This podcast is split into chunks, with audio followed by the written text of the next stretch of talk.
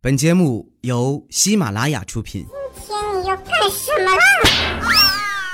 就是播报。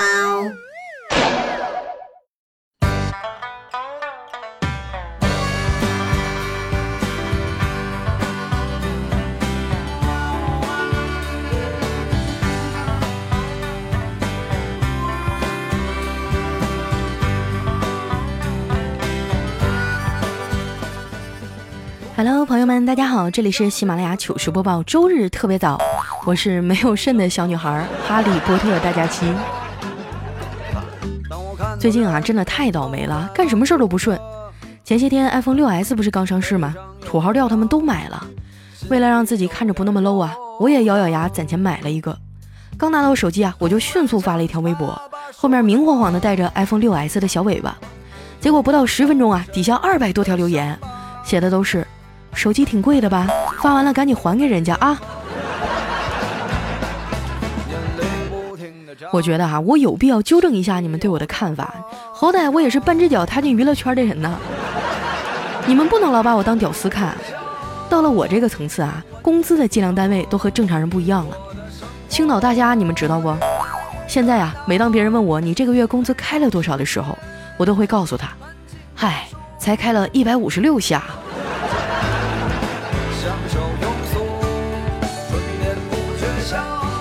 有句话，叫有纹身的都怕热，拿 iPhone 的都没兜。我也是换了新手机啊，不知道怎么嘚瑟好了，恨不得一分钟掏出来二十次。昨天我挤地铁的时候人特别多，好不容易挤上去啊，一摸兜，手机没了，这给我急的，也不知道是掉哪儿了还是被人偷了。我抱着试试看的态度啊，借了个电话打过去，没想到竟然打通了。我赶紧跟对方一顿解释和请求啊，说这电话是我的，希望他能把手机还给我。接电话那兄弟问我：“那你怎么证明这个手机是你的呀？”我想了想说：“密码是四个二啊。”然后电话就被挂断了。再然后，您所拨打的电话已关机。这把我上火上的呀，满嘴起火泡。小黑安慰我说：“佳期啊，凡事都想开点啊，人生总是充满了大起大落，没准接下来你就嘎嘎幸运了呢。”我说：“你能给我解释一下什么叫嘎嘎幸运吗？” 小黑想了想说：“啊，就比如说你从楼顶掉下来，下面有个草堆，那什么叫不幸呢？草堆上有个叉子呗。那什么叫希望呢？你没掉到叉子上啊。那什么又叫绝望呢？”小黑叹了口气说：“最后啊，你也没掉到草堆上。”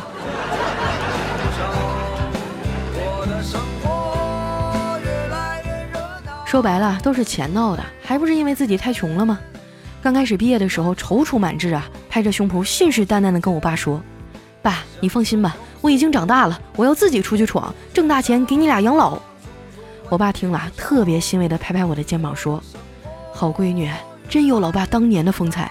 当初我也是这么跟你爷爷说的，闯不出点名堂绝不回家。”我听了沉默了一会儿说：“老爸呀。”难道这就是我从来都没有见过爷爷的原因吗？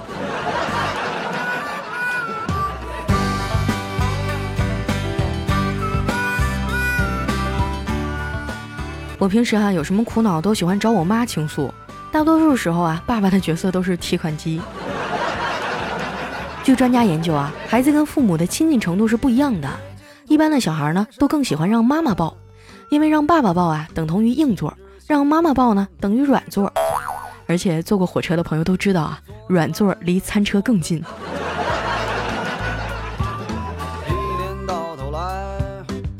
不管我在外面受了多大的委屈啊，囤积了多少负能量，回到家都能化解干净，因为家是我们最温暖的港湾。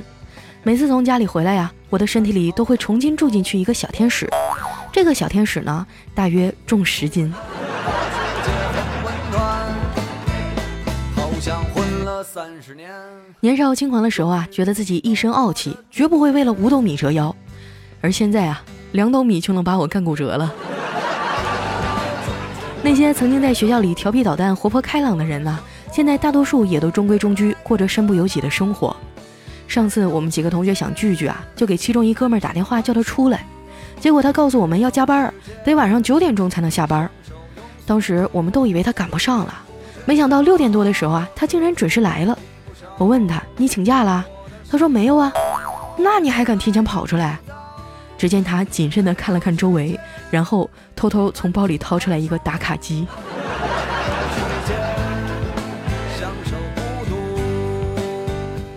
其实现在想想啊，最可悲的人不是学霸，也不是学渣，而是那些听不懂课、作业不会做、只能以抄作业为生、不逃课、不捣乱纪律、既被考试成绩着急又无奈于现状、三分钟热度啊又恨自己不争气的人。他们以最普通的身份埋没在人群当中，却过着最煎熬的日子。我感觉说到这儿啊，大多数的人都要哭了。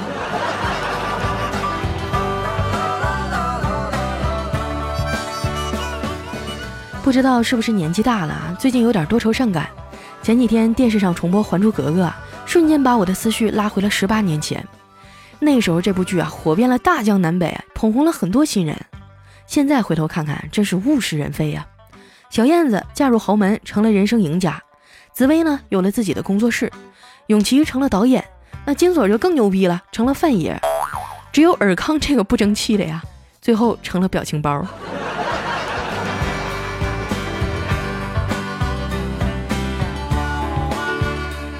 当年演《还珠格格》的时候啊，我才上小学。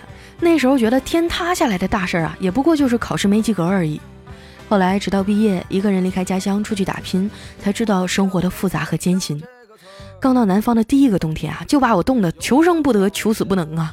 我捂得里三层外三层，整个冬天啊，都在周围人异样的眼光中度过，觉得自己和这个社会格格不入啊。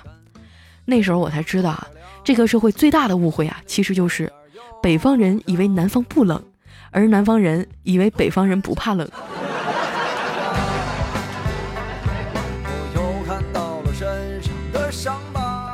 因为长时间的饮食不规律啊，加上熬夜不爱运动，我的体质变得很差，每逢换季必感冒啊。电视上说啊，现在大多数年轻的上班族身体都处于亚健康状态，最好的锻炼方法呢是骑自行车。据荷兰的一所大学最新研究指出啊。每骑一个小时的自行车，寿命就会相应的延长一小时。看完以后，我就特别兴奋地拿着这个新闻去找小黑，跟他说：“哎，你看到了吗？专家说骑自行车相当于延长寿命呢。”结果小黑看了看，说：“这也没有意义呀，延长的时间都用来骑自行车了，那不白骑了吗？”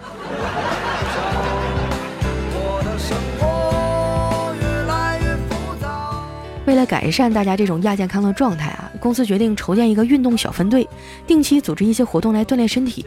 我主动请缨要当小队长，由大家举手来表决。结果很多男生都不服气啊，不肯选我。我只好对所有没举手的人说：“你们这些男生都不举是吧？” 然后我就全票当选了。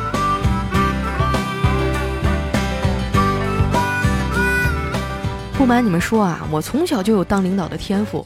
上小学的时候，班里选生活委员，通过折纸来决定胜负，谁在最短的时间里啊折出来，谁就当选。于是呢，小伙伴们纷纷开始动手啊，有折千纸鹤的，有折桌子椅子的，还有折小船的。只有我一个人啊，把纸拿起来团成一团，然后递给老师说：“老师，我折好了。”老师特别惊讶地看着我说：“你这折的是什么呀？”我说：“小笼包呀。”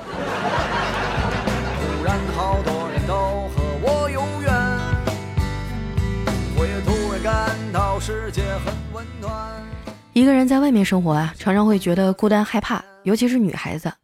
说出来不怕你们笑话啊，我晚上睡觉都不敢关灯，总害怕屋子里有鬼。后来啊，还是小黑传授给我一个特殊的方法，解决了这个问题。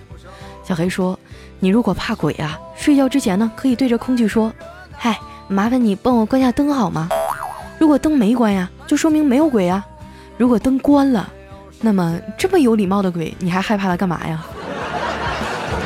你别说啊，用了这个方法以后，果然好多了。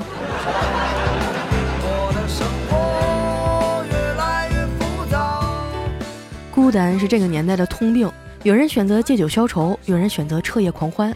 小黑呢，就选择养了一条狗，还给自己的狗起了个名字啊，叫玛莎。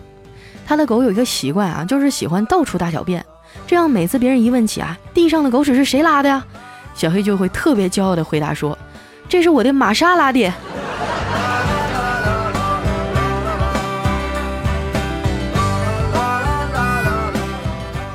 因为都是东北老乡嘛，所以我跟小黑玩的比较亲近。但是这货情商太低了，经常让人有一种啊分分钟想把他砍死的冲动。有一回早上我起来晚了，没吃早饭，饿得肚子咕咕叫啊。小黑刚好拿了一盒炒饭过来，坐在我旁边，看着我无精打采的样啊，小黑问我：“佳琪啊，你是不是没吃早饭呢？”我可怜巴巴的望着他，点点头。于是小黑善解人意的说：“那我离你远点再吃呗，省着你闻着味儿觉得更饿。”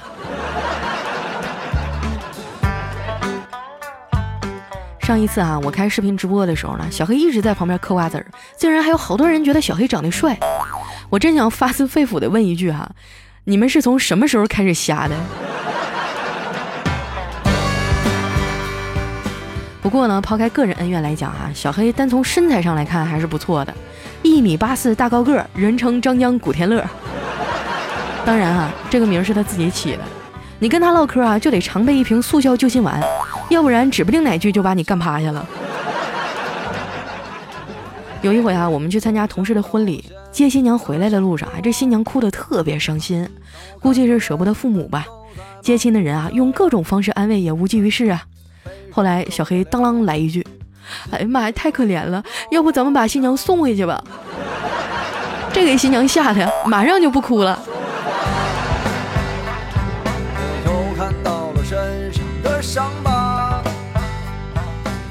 看着周围的同事和朋友都纷纷结婚了，小黑的心也蠢蠢欲动啊。不过现在这个社会，姑娘们都太现实了。以前啊，生米煮成熟饭，这人就是你的了。而现在，你煮成爆米花都没有用。十一假期啊，我们去城隍庙玩，有一个算命先生摆摊给人算卦，小黑就凑过去啊，伸出手让老头给看看。这先生啊，大眼一看，马上就说：“小伙子，你现在还是单身吧？”小黑惊奇地说：“你怎么看得出来啊？”这算命先生闭上眼睛说：“因为。”你手上的这股味儿啊，我实在太熟了。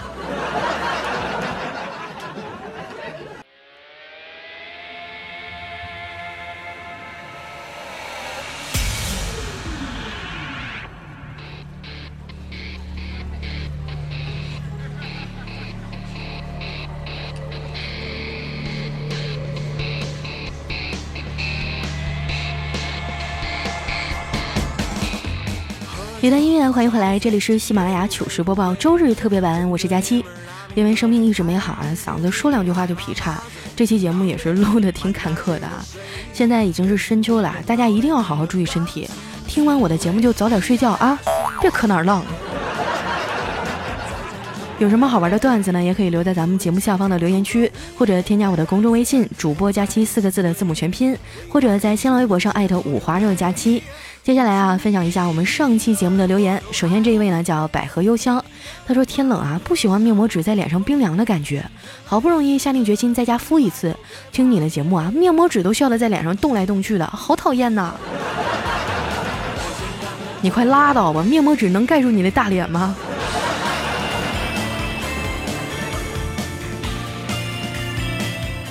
下一位哈叫我没你想的那么 ZG 啊，他说你别跟我耍剑，大爷耍起剑来，峨眉派都不是我的对手，小的甘拜下风。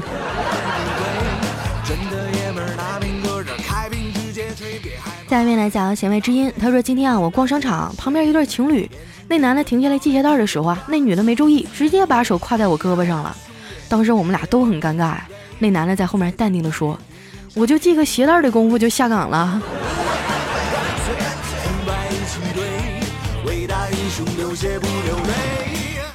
下一位小伙伴呢叫 S O U N S U R E，他说我评论好多次了，能不能读我一次呀？超级喜欢你的，你的声音陪伴我高中生涯已经一年了，希望你越来越瘦，越来越美丽。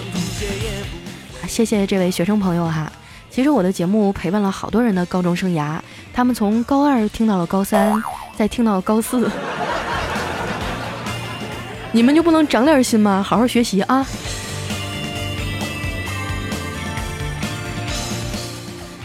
一位叫依然荡仔，他说哪吒他爹啊在酒桌上大怒说：“早知道三儿子这么能惹事儿，当年就该把他射在地上。”孙悟空他爹深吸了一口烟说：“没用的。”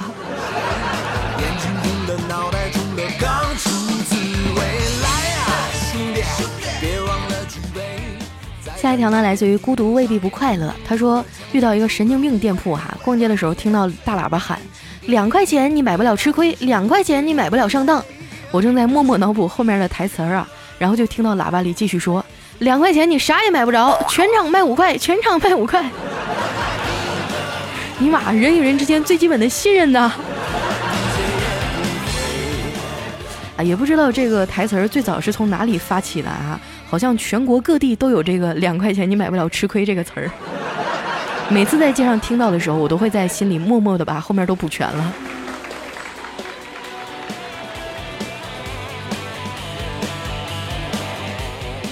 下一位朋友呢叫张文博，他说哪吒失手打死了龙王三太子和虾兵蟹将，龙王知道以后啊，到陈塘关要哪吒偿命。李靖向龙王求饶说。只要饶过儿一命，赔多少钱都没有问题。这龙王冷笑一声说：“赔？你知道那些虾兵吗？”李靖说：“咋的了？”龙王说：“青岛的。”李靖说：“儿子不要了，你拿去。”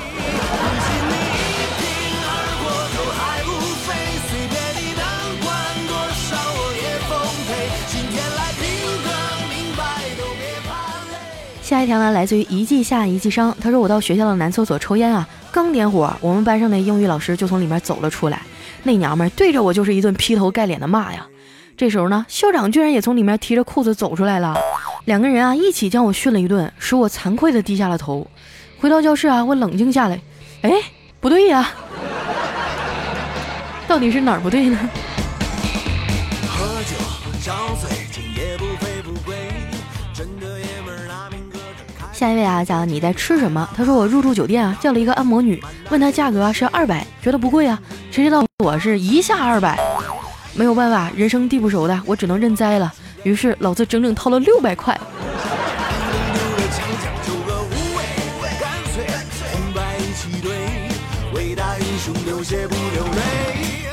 下一条呢，来自于三刀又三刀，他说怎么用一句话证明自己很有钱呢？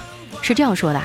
我一天三顿饭，早上茶叶蛋，中午青岛虾，晚上切糕。没事出去扶扶老人啊，看足球一直买中国队赢。这话太损了。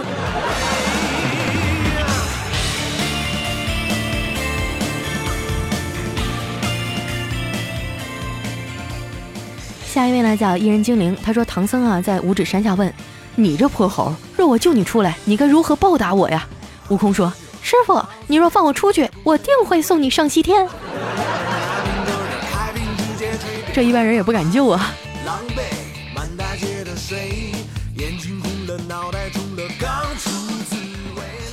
下一位呢，叫猫猫幺零幺八。他说和老婆谈恋爱那会儿啊，第一次新女婿上门，他爸妈很热情，一直给我夹菜添饭，我又不好意思拒绝呀，于是死命的吃啊，感觉饭都到嗓子眼了才罢休。从他家出来啊，吃的我都快吐了，实在太难受了。于是呢，我又找了一个小卖部，买了两个面包往下压一压。这饭量也是没谁了。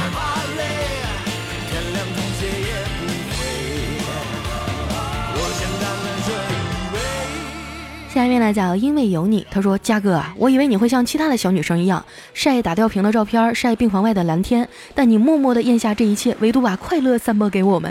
兄弟，我敬你是条汉子。从此喝多了，我谁也不服，我连墙也不服了，我就只服你一个人儿。嘉嘉哥，让我跟你混吧，求带走。哎呀妈，这高帽给我戴的。本来那天生病啊，我都已经拍好照片了，看到他这条留言，愣是没敢往出发。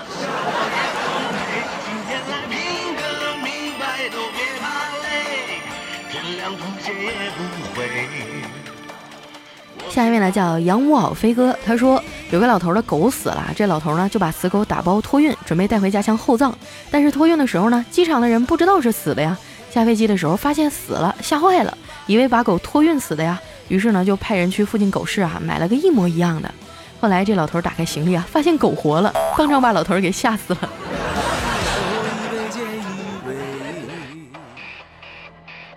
下一位呢叫害羞小骚货啊，他说：“老婆对着镜子哭诉，我越来越肥，越来越老，越来越丑了。”随后呢，这老婆就对老公撒娇：“老公，你夸夸我，哄哄我呀。”她老公想了想说：“嗯，老婆啊，其实你的视力还是挺好的呀。”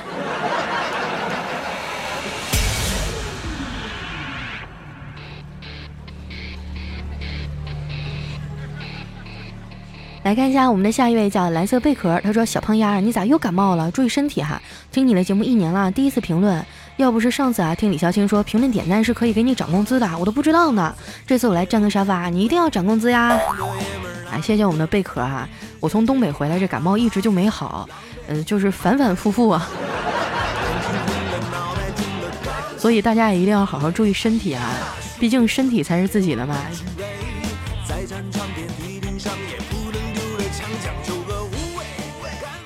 下一位来讲，大漠孤烟直不起。他说昨天帮助女同事办了一件事儿，刚刚收到他发过来的短信啊，说下班以后今天请你吃饭啊。我不想去啊，就推辞性的回说改日吧。过了好久啊，我又收到了短信，上面只有俩字儿，讨厌。当时我就懵逼了，你说这啥意思呀？我到底去还是不去呢？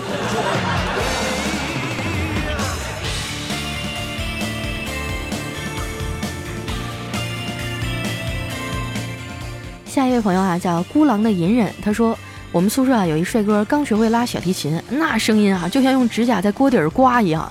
有一天下午，他正在拉提琴啊，突然门就被推开了，查安全卫生的阿姨进来，严肃地说：“谁在刷锅呢？宿舍不准用电饭锅，你们不知道啊？”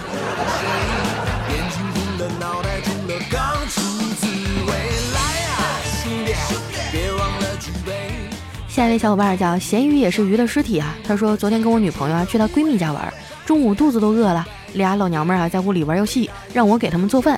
于是呢，我把他家冰箱里的东西一股脑都掏出来，做了一个拍黄瓜，一个苦瓜炒肉，一个红烧茄子，一个拔丝香蕉。吃饭的时候啊，她闺蜜红着眼睛瞪着我，那眼神啊，好像是想要把我活剥了。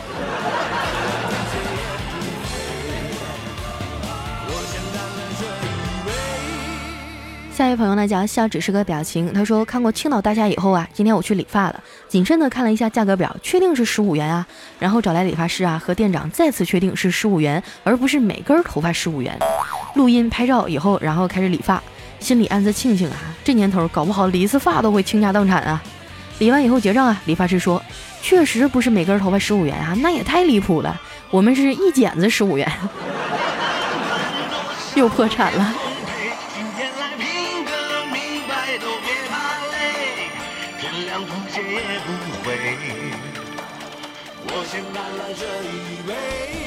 下一位呢叫尘世难逢开口笑，他说我老弟啊骑车掉到下水道了，把门牙给磕掉了，我看着很心疼啊，就给他说啊去给他买点零食安慰一下。当时他感动的直说有哥真好。可是当我提着二斤瓜子回来的时候啊，他激动的都说不出来话了。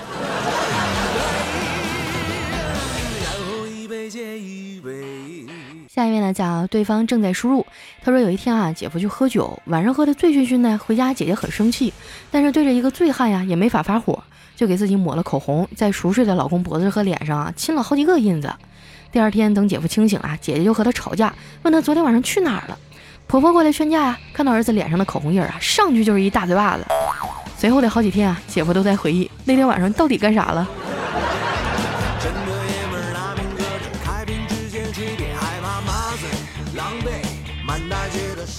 下一位呢叫好名都给狗取了。他说：“记得小时候啊，我在幼儿园和一个小女孩吵架，她气得啊把裤子给脱了。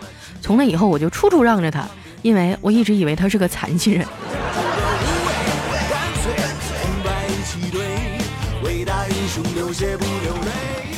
下一位来讲富土康莫宁峰。他说：“说我和你妈掉河里，你先救谁呀？”那男子面无表情的看着电视，不予理睬。对方不肯罢休，你快点说呀，不然不准吃饭，不准睡觉。后来这男子实在无奈极了，说：“爸，你到底要闹哪样啊？”你爸也是有一颗少女心呐。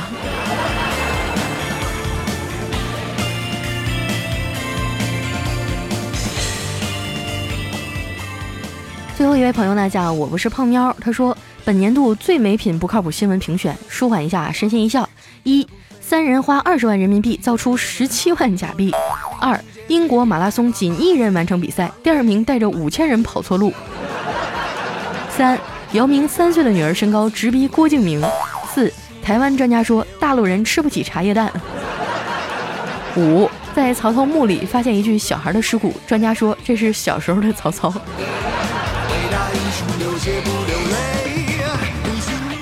好了，今天留言就先到这儿了。这里是喜马拉雅出品的糗事播报，我是佳期。喜欢我的朋友呢，不要忘了添加我的公众微信，搜索“主播佳期”四个字的字母全拼，或者在新浪微博艾特五花肉佳期，把你们最想说的话来发送给我。最近天气变凉了，大家一定要好好注意身体。我们下周日再见，拜拜。